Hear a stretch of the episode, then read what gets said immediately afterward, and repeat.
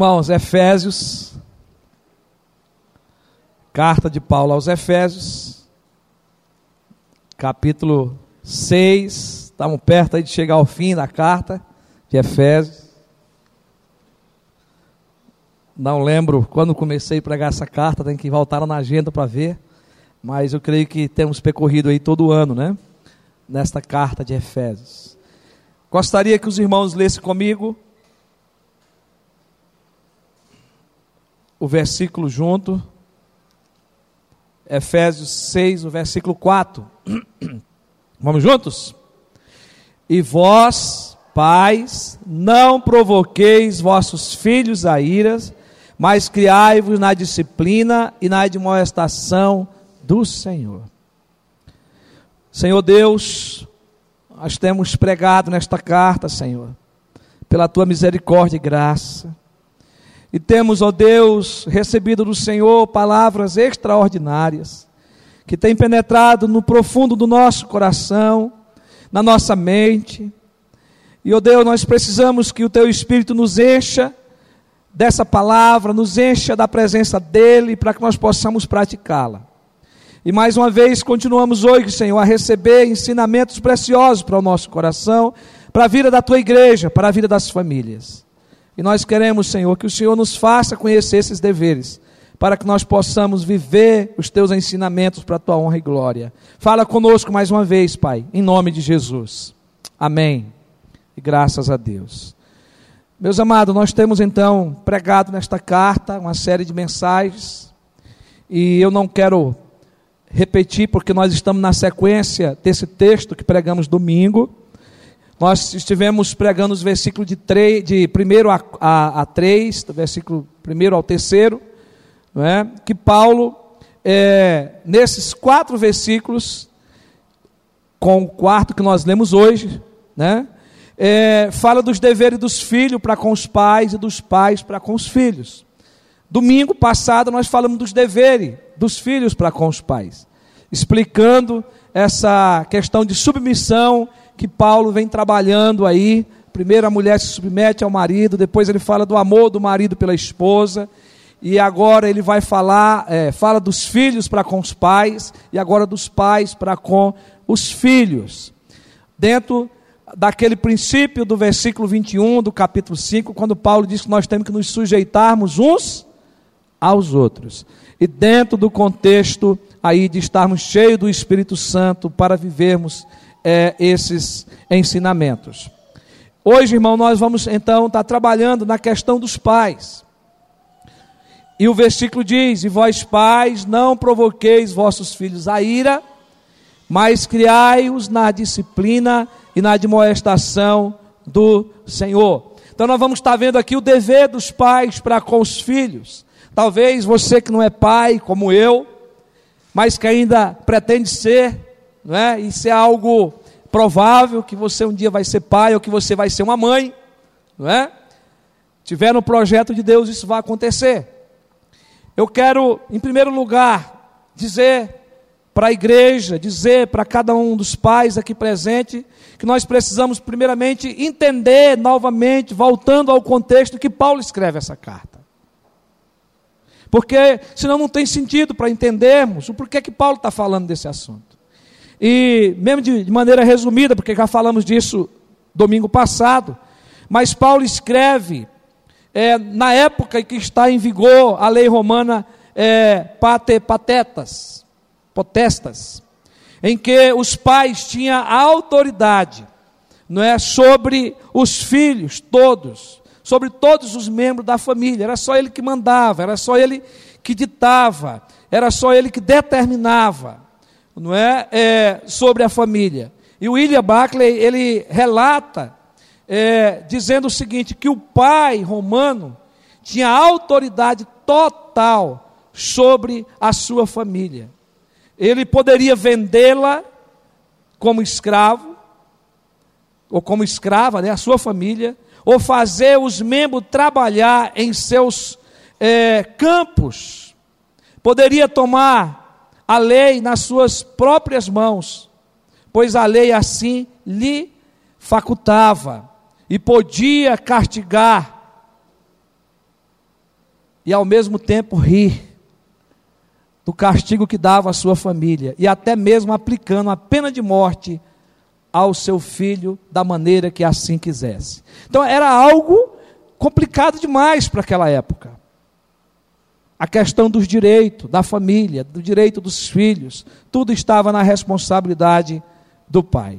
Mas também é importante, já que nós sabemos o contexto histórico, não é? Em segundo lugar, nós precisamos observar o contexto em que esse versículo está inserido, embora que eu já citei agora há pouco, mas sempre falando, porque a nossa mente é, é falha, nós nos esquecemos. E Paulo está falando dos deveres mútuos do casamento.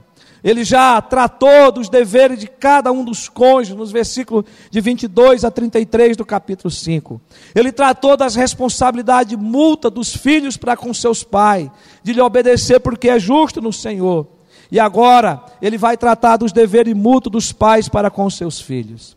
E aí, amados, queridos e queridas, nós não podemos nos esquecer de que Paulo está é, determinando esses deveres, deveres aqui para a igreja, para a família, dentro de uma ordem geral do contexto, que é para que nós sejamos cheios do Espírito Santo. No capítulo 5, o versículo de número 18.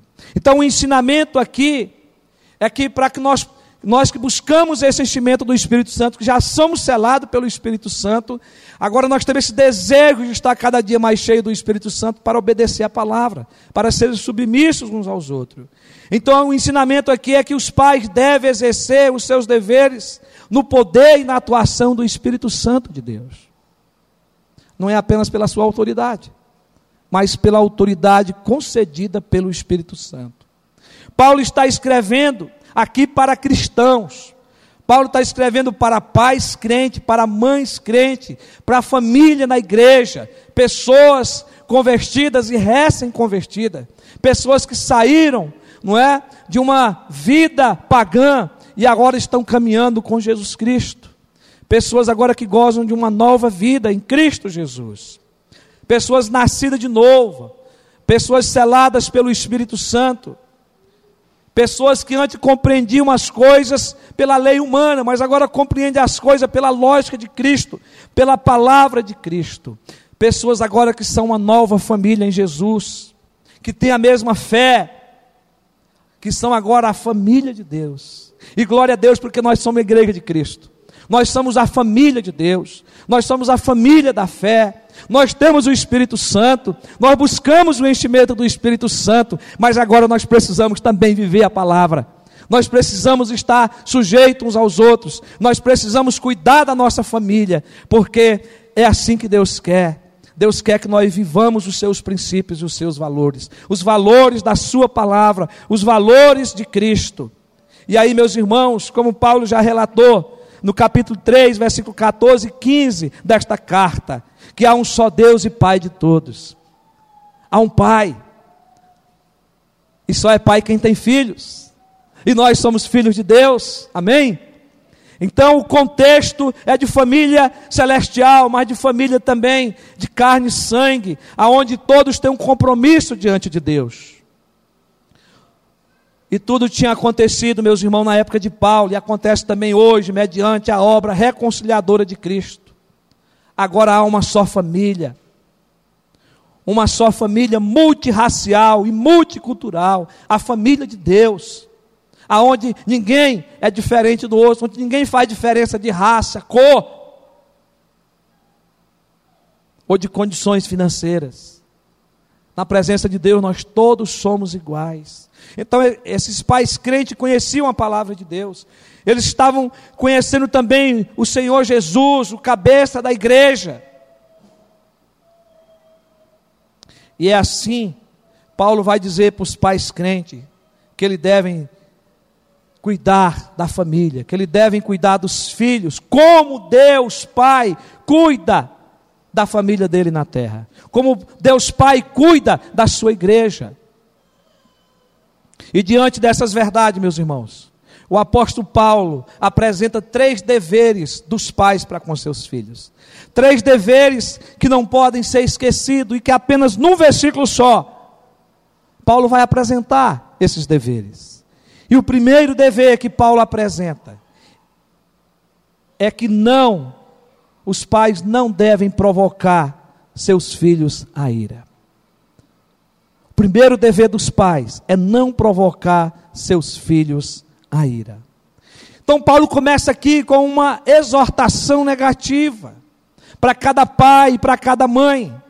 E a palavra grega que Paulo usa aqui é parogizo, que significa não incitar a ira, não provocar, não exasperar, não zangar os filhos.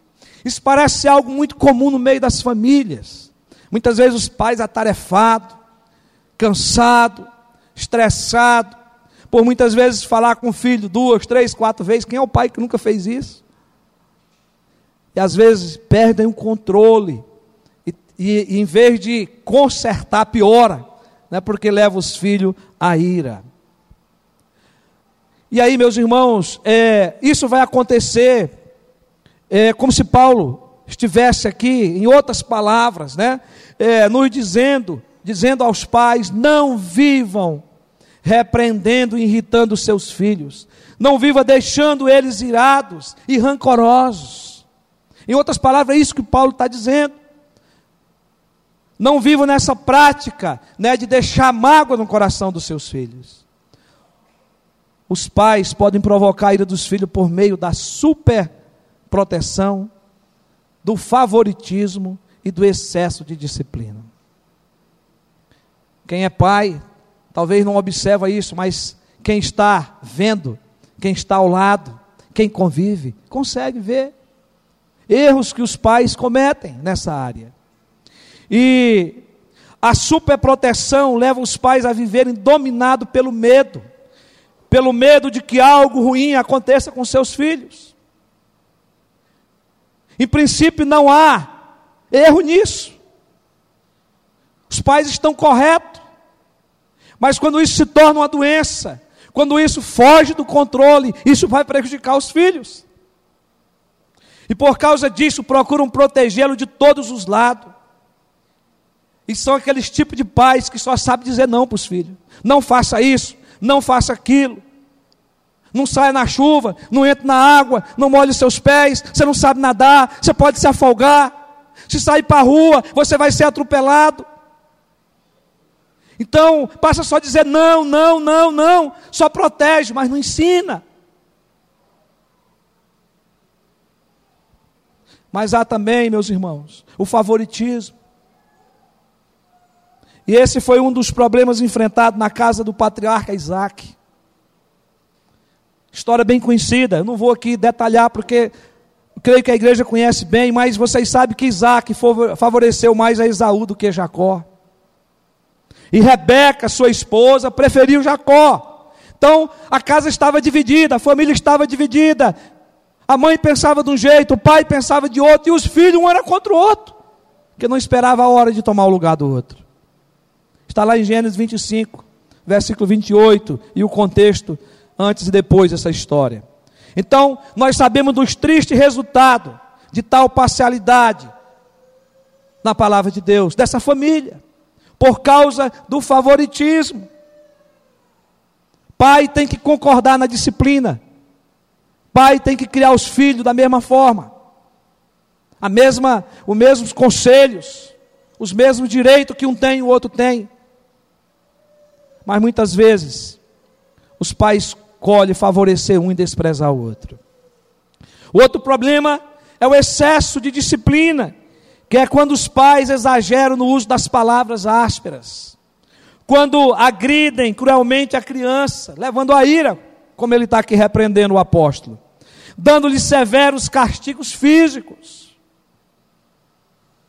quando abusa em demonstrar o peso da sua autoridade, repreendendo com furor seus filhos, sem amor e sem aplicar os ensinamentos da palavra de Deus. Esse é o excesso da disciplina. Quando não se ouve Deus, quando não se ouve os princípios da palavra de Deus. Mas, queridos, o que o apóstolo Paulo requer dos pais é o equilíbrio da disciplina. E por isso Paulo começa dizendo: Não, pais, não irriteis os vossos filhos. Não provoque a ira. Não se pode provocar a ira dos filhos. Mas também não se pode deixar os filhos entregue a si mesmo. Esse é o outro lado do desequilíbrio. Deixar os filhos entregues a si mesmos, fazendo tudo como querem, como desejam. Então, o ponto principal da base de Paulo é que criemos os filhos exercitando a correção necessária, sem abusos e sem omissões. É muito difícil, meus irmãos. Eu sou de uma família de nove filhos, fora os que Deus levou antes.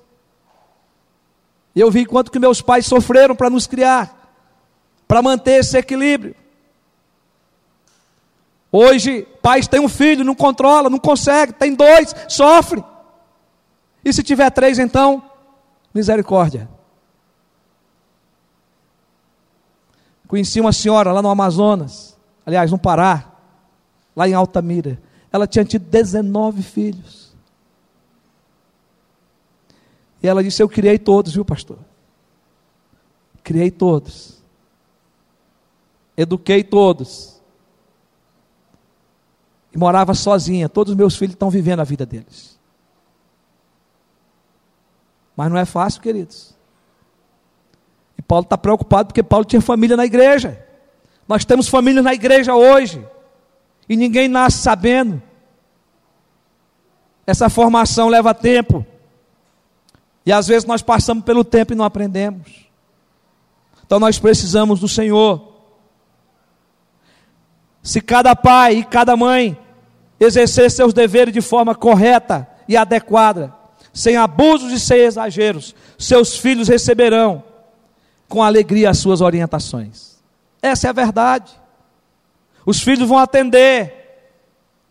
E aí, Paulo, tratando desse mesmo assunto em Colossenses 3, 21, Paulo vai dizer: Pais, não irriteis os vossos filhos, para que não fiquem desanimados. Quantos filhos estão desanimados, sem querer viver, sem alegria? Porque os pais irritam. Porque os pais tiram a paz dos filhos. Contudo, não é isso que a palavra de Deus quer. Então, o primeiro dever para os pais é não irritar os filhos, é não levar os filhos à ira, é não provocar ira nos filhos. Mas o segundo dever dos pais para com seus filhos é criá-los na disciplina do Senhor. Criá-los na disciplina do Senhor. Paulo vai dizer: Mas criai-vos na disciplina e na admoestação do Senhor. Mas eu quero primeiramente falar da disciplina. Embora que essas palavras elas são é, sinônimas entre elas, mas tem um sentido quando a gente vai para a palavra de Deus um pouco a mais. Nos ensina algo a mais. Então, Paulo usa aqui, primeiramente, o verbo criar, porque ele diz: criai na disciplina. E o verbo criar, na atualidade, irmãos, essa palavra, usando o verbo, mas usando a palavra, na atualidade que nós vivemos hoje, perdeu-se o real significado dessa palavra criar. Muitas pessoas não sabem o que é criar um filho. Muitos pais pensam que criar um filho é apenas sustentá-lo financeiramente, até que possam trabalhar, dar o estudo, dar uma boa faculdade, dar o sustento, até ter um emprego. Acha que criar isso?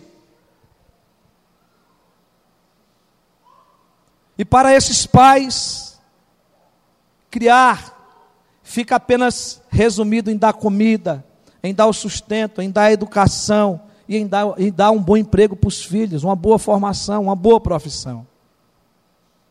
E aí, depois de cumpridas essas obrigações, quantos pais dizem: Já criei os meus filhos, lutei por eles, dei um duro danado. Mas será que é somente isso? Porque eu sei que faz parte do processo de criação tudo isso. Mas não é só isso. Não é só isso. Então a palavra grega aqui, usada por Paulo, tem em primeiro lugar o sentido primário de alimentar. Quanto ao corpo físico. Até porque a criança já nasce precisando comer. Ela precisa do cuidado do corpo físico, da alimentação para o físico. Mas quando essa palavra aqui, ela é aplicada às crianças, ao desenvolvimento delas, significa que o pai é responsável de desenvolver é, a vida dos seus filhos pelo cuidado e pelo esforço. Vai muito além do dar, vai muito mais do que o dar. Porque você vai ajudar essa criança a desenvolver ela pelo cuidado e pelo esforço do dia a dia. Como dar a mão para segurar o filho, como ensinar o filho a dar os primeiros passos, como ensinar o filho a escovar os dentes, a tomar um banho, apoio a tirar uma roupa. E vai muito além, porque você vai ter que ensinar também ele a viver, ele a falar, ele a tomar decisões. E a ideia por toda a Bíblia da criação de filho não é limitada apenas à alimentação do corpo, e sim a nutrição, a sustentação, ou seja, prover em todas as áreas, na área psicológica, na área intelectual, e especialmente nos relacionamentos com o eterno, com o Todo-Poderoso. A criança ela não nasce sabendo se relacionar com Deus. A criança ela não nasce é, com a vida espiritual, não é, em crescimento. Ela precisa conhecer a Deus. Ela precisa conhecer o espiritual. Mas ela precisa também ser cuidada na área psicológica, na área intelectual. Ela precisa. E, e, esse, e esses ensinamentos começam dentro de casa. Começa dentro da família. E é, é essa responsabilidade Deus coloca para os pais. E Calvino interpretou esse texto dizendo o seguinte: esse desenvolvimento se faz de forma muito amorosa, envolvendo todas as áreas da personalidade humana. Então, pesa essa responsabilidade, irmão. Porque talvez trabalhar e dar o alimento, dar a roupa e o calçado, talvez se torna muito fácil. Mas quando abrange essas outras áreas, o pai precisa buscar ajuda. O pai precisa se humilhar e dizer: Eu não nasci sendo pai, não nasci sendo mãe. E agora quem me socorrerá? E aí é onde nós precisamos de bons relacionamentos, onde nós precisamos conhecer a palavra de Deus, os princípios da palavra de Deus, para poder ajudar na criação dos filhos. Por isso é importante lembrarmos que criar filhos envolve educá-los física, intelectualmente, mas acima de tudo criá-los no caminho do Senhor. A teologia, a teologia, irmão, a teologia nossa, a teologia reformada, ela entende que essas verdades têm que andar juntas. Eu preciso conhecer a Deus e preciso conhecer a mim mesmo. O primeiro livrinho de discipulado que nós temos, nós tratamos quem é Deus, mas quem é o homem. Esse princípio, na família cristã, o filho tem que crescer já sabendo. Quem é Deus? Quem é o homem? Por que, que Jesus veio ao mundo? Essas são verdades que precisam ser ensinadas. Isso começa em casa, ao redor da mesa. Quando a família senta para estudar a Bíblia, para fazer o culto doméstico, onde os pais sentam para ensinar a palavra aos filhos, para orar com eles. O maior tesouro que os pais dão aos seus filhos é o conhecimento e o temor de Deus. Segundo Provérbios, é mais precioso do que o ouro, prata e joias. Porque quando você ensina os filhos o temor do Senhor, ensina a sabedoria para eles andar com Deus. E você ensina eles ter sabedoria a partir da sabedoria do próprio Deus. É só você ler os capítulos 2, 3 de Provérbios. Você vai encontrar essas verdades lá. Mas, meus irmãos, Paulo diz que tem que criar. E você já viu que criar não é fácil. Mas ele diz que tem que criar na disciplina do Senhor. na disciplina do Senhor. E a palavra grega usada por Paulo aqui é paiteia. E significa todo treino educacional infantil que diz respeito ao cultivo da mente e moralidade e emprega para este propósito hora de ordens e de admoestações, hora de repreensão e punição. É o que a palavra grega traduz para nós, ensina para nós. Vai muito mais além apenas de um mero ensino. É um treinamento. E Paulo usa aqui no sentido de treinar. No grego antigo significava treinar uma paz, que é uma criança. A tradução é criança. Do grego para o português. É a mesma palavra, irmãos, que é usada em Hebreus capítulo 12. Tanto com respeito aos pais terrestres, quanto ao Pai celestial. A disciplina de treinamento. Inclusive, o livro de Hebreus nos ensina muito sobre isso, sobre a carreira da vida cristã, sobre o treinamento da vida cristã. E é usada lá em forma de disciplina. Esse modelo envolve a instrução, a advertência, o encorajamento e nós vamos ver isso lá, no início, no princípio, no livro de Deuteronômio, capítulo 6. Como que essas coisas estão lá colocadas por Deus, para que os pais treinem os seus filhos, ensinem os seus filhos ao deitar, ao levantar, ao andar pelo caminho, de dia, de noite. São os pais que têm que criá-los na disciplina do Senhor. Então nós já aprendemos aqui no início que discipliná-los não é deixá-los irados. Essa é a primeira questão que Paulo quer que os pais entendam.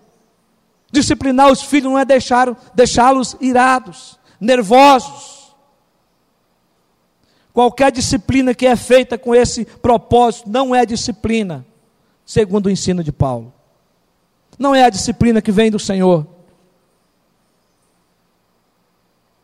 Mas o que está na mente de Paulo, quando ele escreve aqui, é que esse treinamento tem punição. A punição, quando aplicada com amor e cuidado no treinamento da criança, traz benefícios grandiosos na formação do seu caráter para a vida. Eu que vos falo aqui nesta noite, eu sou um exemplo disso. Os meus pais me disciplinaram. Os meus pais me ensinaram. Os meus pais choraram comigo. Quando eu precisei ser açoitado, eu fui açoitado. E até hoje, meus pais ainda, quando a gente se fala, eles querem acerto de conta de algumas coisas. Porque foi assim que eles me criaram. Paulo diz que é na disciplina do Senhor, ou seja, a disciplina que vem de Deus, que vem da palavra de Deus. Irmãos, se vem de Deus, devemos fazê-la no temor do Senhor Jesus Cristo, porque ele diz é no temor do Senhor. O Senhor que é o Cúrios, é Jesus Cristo, que veio viver esses princípios na sua vida terrena, quando esteve aqui.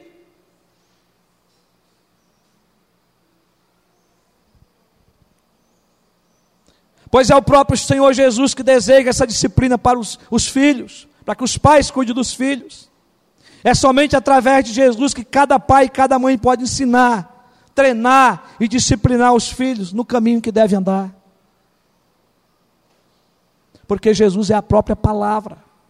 Ele é o verbo que se fez carne, mas ele é a própria palavra, o verbo é a palavra. Ele diz: Eu sou o caminho, a verdade. Ele é a palavra, ele é a verdade, ele é a vida. Por isso que tem que ser no temor do Senhor. Eu creio que Paulo tem em mente ao escrever os ensinamentos da palavra de Deus, os ensinamentos do livro de Provérbios. Paulo conhecia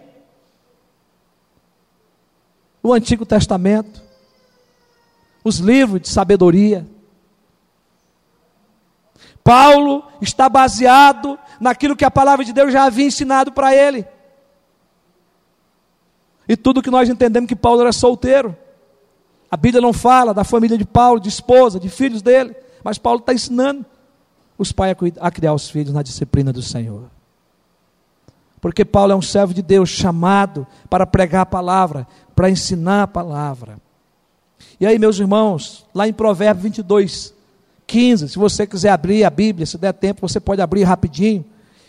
Mas lá diz o seguinte, Provérbios 22, 15. A estutícia está ligada ao coração da criança, mas a vara da disciplina a afastará dela. Punição, vara. Ainda em Provérbios 13, 24, fala agora aos pais: o que retém a vara aborrece o seu filho, mas o que o ama, cedo o disciplina cedo. Não é depois que cresce.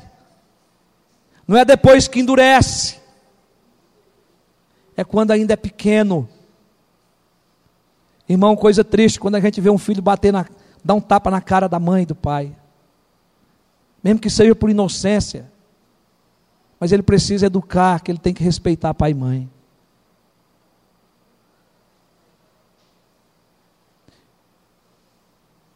Eu lembro que durante a minha vida eu só gritei uma vez mais alto do que meu pai. Depois quase que eu morro de temor. Quanto que eu chorei diante de Deus. Nunca vou me esquecer disso. Mas por quê? Porque eu fui ensinado. Que lá em casa quem falava mais alto era ele. Que eu tinha que respeitá-lo enquanto eu estivesse lá dentro da casa dele enquanto eu estivesse sobre a sua guarda. Irmão, mas não é isso que nós vemos hoje. Mas é porque a palavra de Deus não é aplicada. O que retém a vara aborrece o seu filho. Você vai ter filho aborrecido. Você vai ter filho desanimado. Você vai ter filho arrogante. Porque você não cumpriu o que a palavra de Deus manda. Mas o que o ama, cedo o disciplina. Ainda Provérbio 29, 17. Diz: corrige o teu filho e te dará descanso, dará, dará delícias à tua alma. Olha que coisa, promessa de Deus. Corrige o teu filho e tua família será feliz, teus filhos será bênção, delícias. Você terá prazer em tê-los. Se os filhos forem criados como ensina a Escritura, com disciplina, será uma bênção, uma delícia e jamais uma carga pesada para você levar. Porque se você não fizer o que Deus ensina, o que a palavra de Deus ensina, vai ser um fardo para toda a tua vida. Mas se você fizer conforme a palavra de Deus te ensina, os filhos serão bênçãos até o último dia da sua vida. Eles vão cuidar de você. Os pais devem estabelecer limite para os filhos incluindo privilégios e deveres. Talvez seja essa área mais difícil para os pais.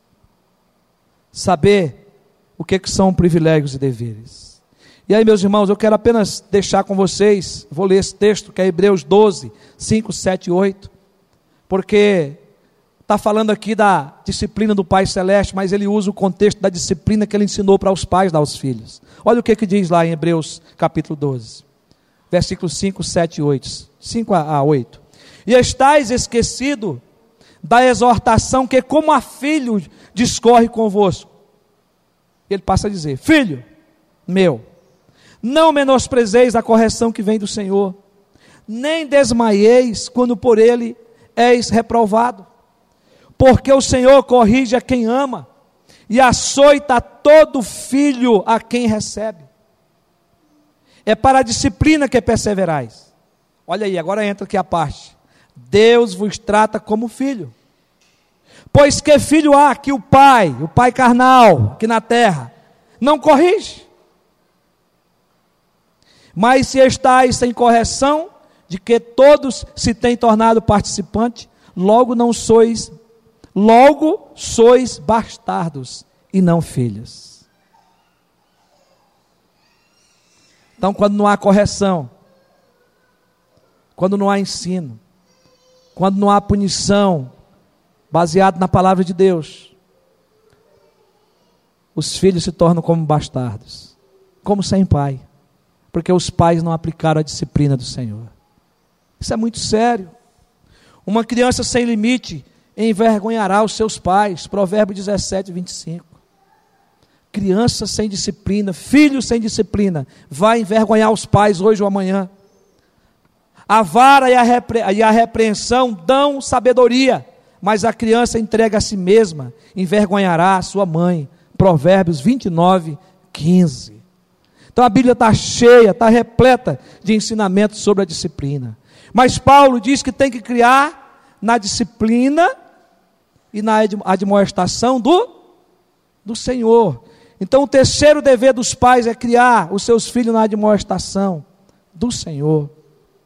E aqui, meus irmãos, o significado da palavra, traduzida por admoestação, ela provém de 1 Coríntios 10, 11, quando diz lá: Estas coisas foram escritas para nossa admoestação.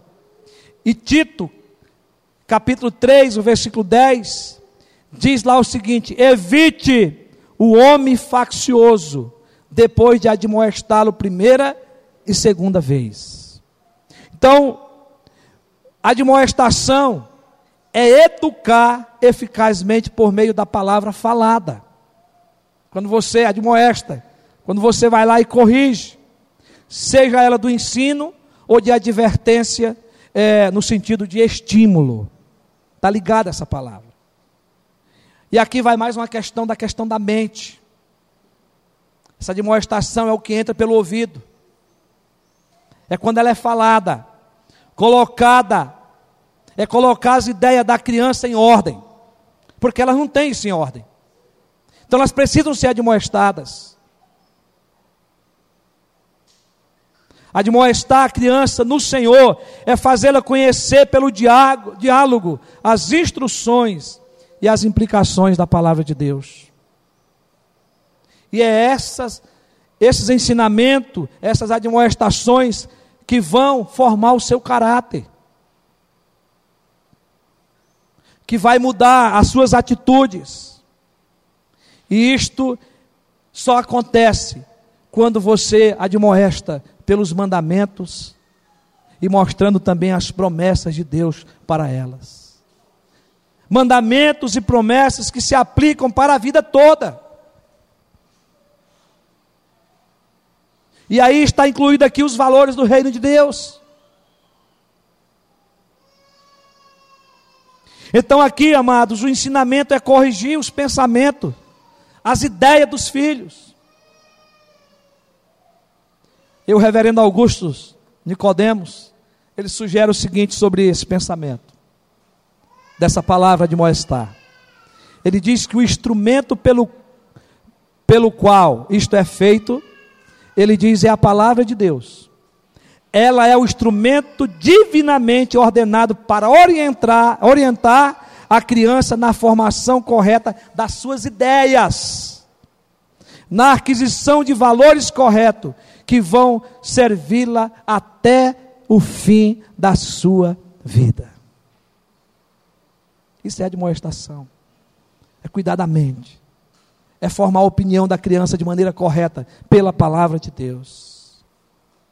Então, senhores e senhoras, pais e mães, irmãos e irmãs em Cristo Jesus, tenham muito cuidado. Tenham muito cuidado. Não deixe que a internet, a TV, as novelas, as filosofias vãs que estão sendo levantadas por aí, e nenhum tipo de movimento contra a dignidade da criança venha ensiná-los. Porque isso é dever seu. É seu dever. A escola ajuda, os professores ajudam, a igreja faz parte desse processo, ajuda. Mas a responsabilidade é sua de criar seus filhos no temor do Senhor. Na disciplina e na admoestação do Senhor. Uma família, estou partindo já para o encerramento, mas eu quero ainda, para concluir, dizer que uma família em que os seus integrantes cumprem os papéis estabelecidos pela palavra do Senhor, essa família será uma família forte, uma família ativa, uma família bem vista e uma família de exemplo para outras. Charles, eu não sei falar esse nome aqui que é inglês, mas um grande escritor cristão, diz que uma família é forte quando seus integrantes são comprometidos com a família, quando eles gastam tempo juntos, quando eles têm boa comunicação familiar, quando apreciam um ao outro, quando olham no olho um do outro, quando vê os valores, quando vê os defeitos um do outro, quando tem um compromisso espiritual com o ensinamento da palavra de Deus e resolve os problemas das crises. Porque tem gente que só coloca para debaixo do tapete os problemas que tem em casa. Mas uma família, segundo esse autor aqui, exemplar essa família que resolve os conflitos, as crises. Quando tem coragem de sentar junto, de aprender junto. E aí, meus irmãos, isso nos leva a perguntar: é assim que você, pai e mãe, tem vivido no seu lar? Pai e mãe, é assim que você tem vivido no seu lar? Você tem ensinado os princípios da palavra de Deus para os seus filhos? Vocês têm sentado para ler a Bíblia e orar com eles? Ou vocês têm terceirizado esse serviço a outros? Porque tem pai e mãe que acha que é a igreja que tem que fazer isso. E não é você, é responsabilidade sua. É isso que Paulo está dizendo para você, é sua responsabilidade. Todos os versículos que nós lemos aqui, é sua responsabilidade. Agora você vai ganhar nesse processo a igreja que ajuda, amigos que podem ajudar, parentes, a escola com o ensino do conhecimento. Mas primeiro é sua responsabilidade. E aí eu ainda lhe pergunto: você gasta tempo junto com seus filhos, com a sua família? Gastar tempo junto com a família não é só você estar dentro de casa. Se você fica só na televisão, no zap zap, no Facebook com eles, ou jogando videogame com eles, não é só isso. Os filhos precisam de diálogo, os filhos precisam ser ouvidos. Eu estava vendo uma cena um tempo atrás, uma criança chegou para os pais com um desenho da escola, aquela maior alegria para ver, e os pais disseram assim: meu filho, deixa sair para depois, seu, seu pai está ocupado, sua mãe está ocupada agora, não é hora para isso. Frustra a criança.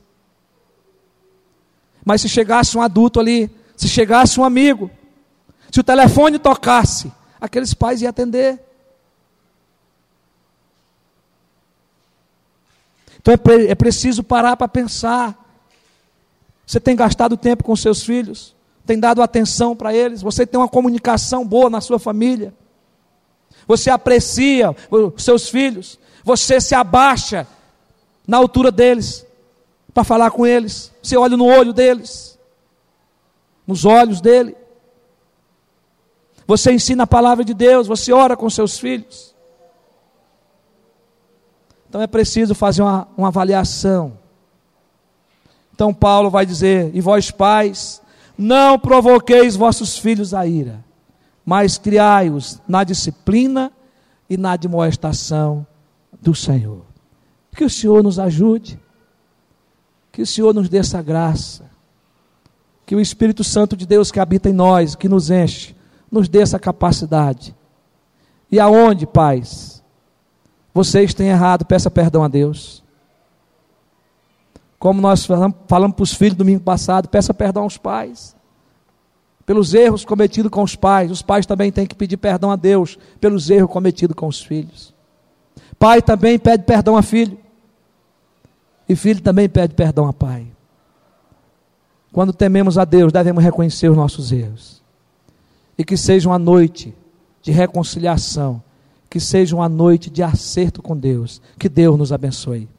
Amém. Igreja, vamos ficar de pé. Nós vamos orar ao Senhor.